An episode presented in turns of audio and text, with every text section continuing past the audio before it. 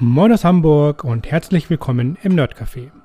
Ich bin Johannes Meyerhofer, ich bin dein Host und ich bin Experte und Trainer für WordPress.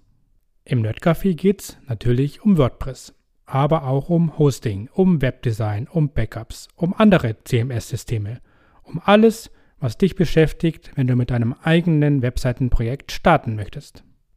Ich freue mich, wenn ich dich dabei unterstützen kann und wünsche dir jetzt ganz viel Spaß mit der Podcast-Folge. In der heutigen Folge geht es um Algorithmen und um Abhängigkeiten.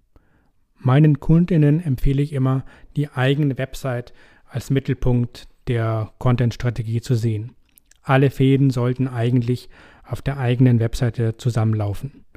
Ich sage eigentlich, weil ich jetzt gut verstehen kann, dass das nicht immer so einfach ist, denn ich habe selber vor circa eineinhalb Jahren bei LinkedIn angefangen und LinkedIn sehr aktiv zu nutzen und habe dabei gemerkt, dass LinkedIn wirklich sehr gut funktionieren kann, wenn man dort aktiv ist.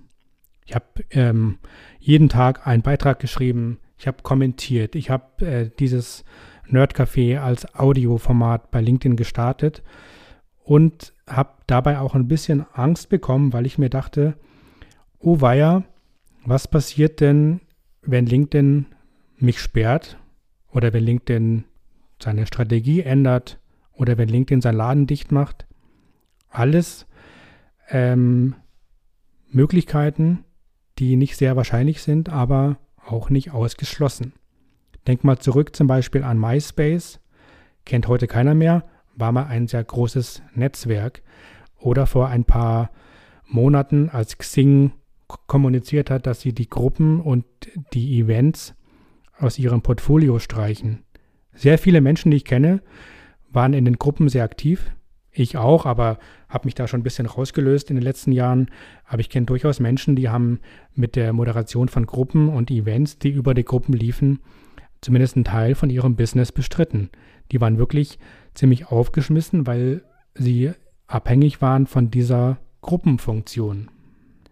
Das ist wirklich ziemlich gefährlich und ich habe dann ähm, eben gemerkt, wie gefährlich das ist und ähm, fange jetzt damit an, meinen eigenen Blog wieder zu aktivieren. Und auch äh, dieser Podcast, den du gerade hörst, ist deswegen entstanden, weil ich gemerkt habe, okay, der, ich, mir macht Audio Spaß, das funktioniert sehr gut in LinkedIn Live. Also LinkedIn Live ist so was wie Clubhouse. Man kann ähm, live kommunizieren ähm, und sich austauschen und es macht sehr viel Spaß, aber eben äh, man ist äh, sehr abhängig vom, von der Plattform. Äh, das halte ich für sehr gefährlich, deswegen gebe ich dir den Tipp mit, mach nicht den gleichen Fehler wie ich, sondern versuche deine eigene Webseite als Mittelpunkt zu sehen und alle Inhalte, die du schreibst, die du veröffentlichst, über die Webseite zu verteilen oder die Webseite als ähm, Hauptpunkt deiner Kommunikation zu benutzen. Und wenn du jetzt deine Webseite als Content-Mittelpunkt und Schnittstelle siehst, kannst du auch die einzelnen Kanäle und Netzwerke, die du eben betreust oder bespielen willst, wunderbar miteinander verbinden. Dazu möchte ich dir gerne meine Idee zeigen. Ich habe das so vor, dass ich immer am Montag einen Blogbeitrag schreiben werde. Am Dienstag erscheint ja immer die neue Podcast-Episode. Die wird sich dann um das gleiche Thema drehen und das Thema aufgreifen. Und am Donnerstag gibt es bei LinkedIn Live weiterhin das Nerdcafé Live, in der die Podcast-Folge dann nachbesprochen wird. Dort bei LinkedIn hat das Ganze ja angefangen und LinkedIn Live ist ein Format so ähnlich wie Clubhouse, bei dem einfach die Zuhörenden mit mir als Host äh, sprechen können, Fragen stellen können und Feedback geben können. Es macht mir sehr viel Spaß und ich glaube, dass ich durch diese Kombination äh, den Mix ganz gut für mich so umsetzen kann, damit, ähm, falls jetzt LinkedIn sagen sollte, ich ändere meine Strategie. Zwar das schade ist, weil ich da ja wirklich sehr viel Interaktion und Feedback bekommen kann, es aber nicht mehr so schlimm ist, wenn dieser Kanal wegbricht, weil ich dann ja den Podcast und den Blog als weitere Möglichkeit der Kommunikation zu meinen Kundinnen aufrechterhalten kann. Ein dritter Punkt, den ich noch ganz spannend finde, ist das Fediverse. Dazu würde ich auch gerne mal eine eigene Podcast-Episode machen. Du kennst es vielleicht schon, Mastodon ist einer der bekanntesten Clients fürs Fediverse und das Fediverse zeichnet sich dadurch aus, dass man nicht abhängig ist von einer großen Instanz, also von einem, von einer Plattform, sondern jeder mit einem eigenen Server oder jeder, der auf eine dieser Server sich aufschaltet, mit anderen kommunizieren kann. Durch das Fediverse ist es jetzt möglich, deine WordPress-Seite in dieses Fediverse reinzuholen und dadurch kannst du quasi deinen LeserInnen ermöglichen, äh, deine Inhalte und Blogbeiträge direkt über das Fediverse mit deren jeweiligen einzelnen Mastodon-Client zu abonnieren. Das führt jetzt für diese Folge ein bisschen zu weit. Ich verlinke dir aber einen Blogbeitrag, in dem ich mal erklärt habe, wie das dann geht, dass man mit WordPress die, eigene, die eigenen Beiträge in das Fediverse in Mastodon reinbringen kann und werde in den nächsten Wochen eine kleine Folge zu dem Thema machen. Kommen wir abschließend noch mal ganz kurz zum Thema WordPress zurück. Denn diese Abhängigkeiten, die ich gerade erwähnt habe, bei LinkedIn, bei Facebook und den ganzen Social Networks, die kannst du theoretisch auch mit deiner Webseite haben.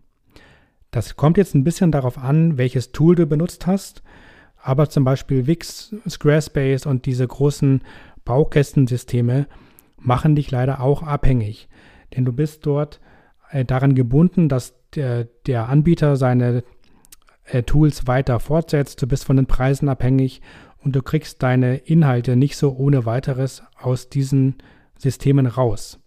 Du kannst natürlich immer Copy-Paste machen, aber das ist nach, nach einigen Jahren und vielen Blogbeiträgen auch ziemlich aufwendig. Bei WordPress kannst du dir einfach einen Hoster aussuchen und deine Website von A nach B mitnehmen. Es ist schon immer mit Aufwand verbunden, ja klar, gebe ich zu, aber du kannst theoretisch bei jedem Webhoster deine WordPress-Webseite hosten und auch von jedem Webhoster zu jedem anderen Webhoster, der diese Funktionen anbietet, umziehen. Es gibt da eine kleine Besonderheit, die heißt WordPress.com und die ist tatsächlich so seltsam und so verwirrend, dass ich darüber eine eigene Podcast-Folge machen möchte und zwar schon nächste Woche. Nächste Woche geht es also darum, äh, WordPress.com und WordPress.org zu unterscheiden und ich erkläre dir, warum es diese beiden Varianten gibt, welche zu dir passen könnte und äh, welche Vor- und Nachteile die jeweiligen Versionen haben. Jetzt würde mich noch interessieren, wie du deine Content-Strategie umsetzt, welche Netzwerke du nutzt, welche Baukästen und CMS-Systeme für dich spannend sind.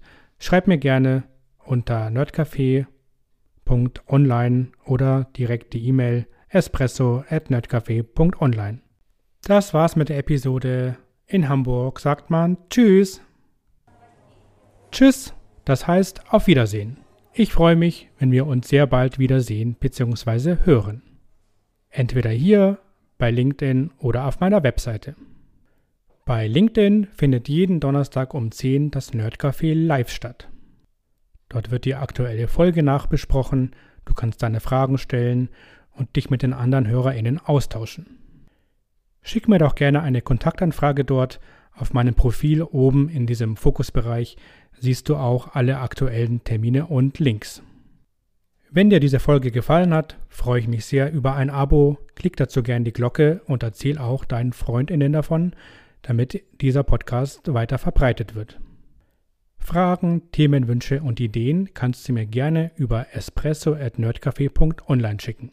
espresso at nerdcafé.online. Ich freue mich sehr auf dein Feedback hier als Podcast-Antwort bei LinkedIn oder über E-Mail. Bis zum nächsten Mal. Tschüss!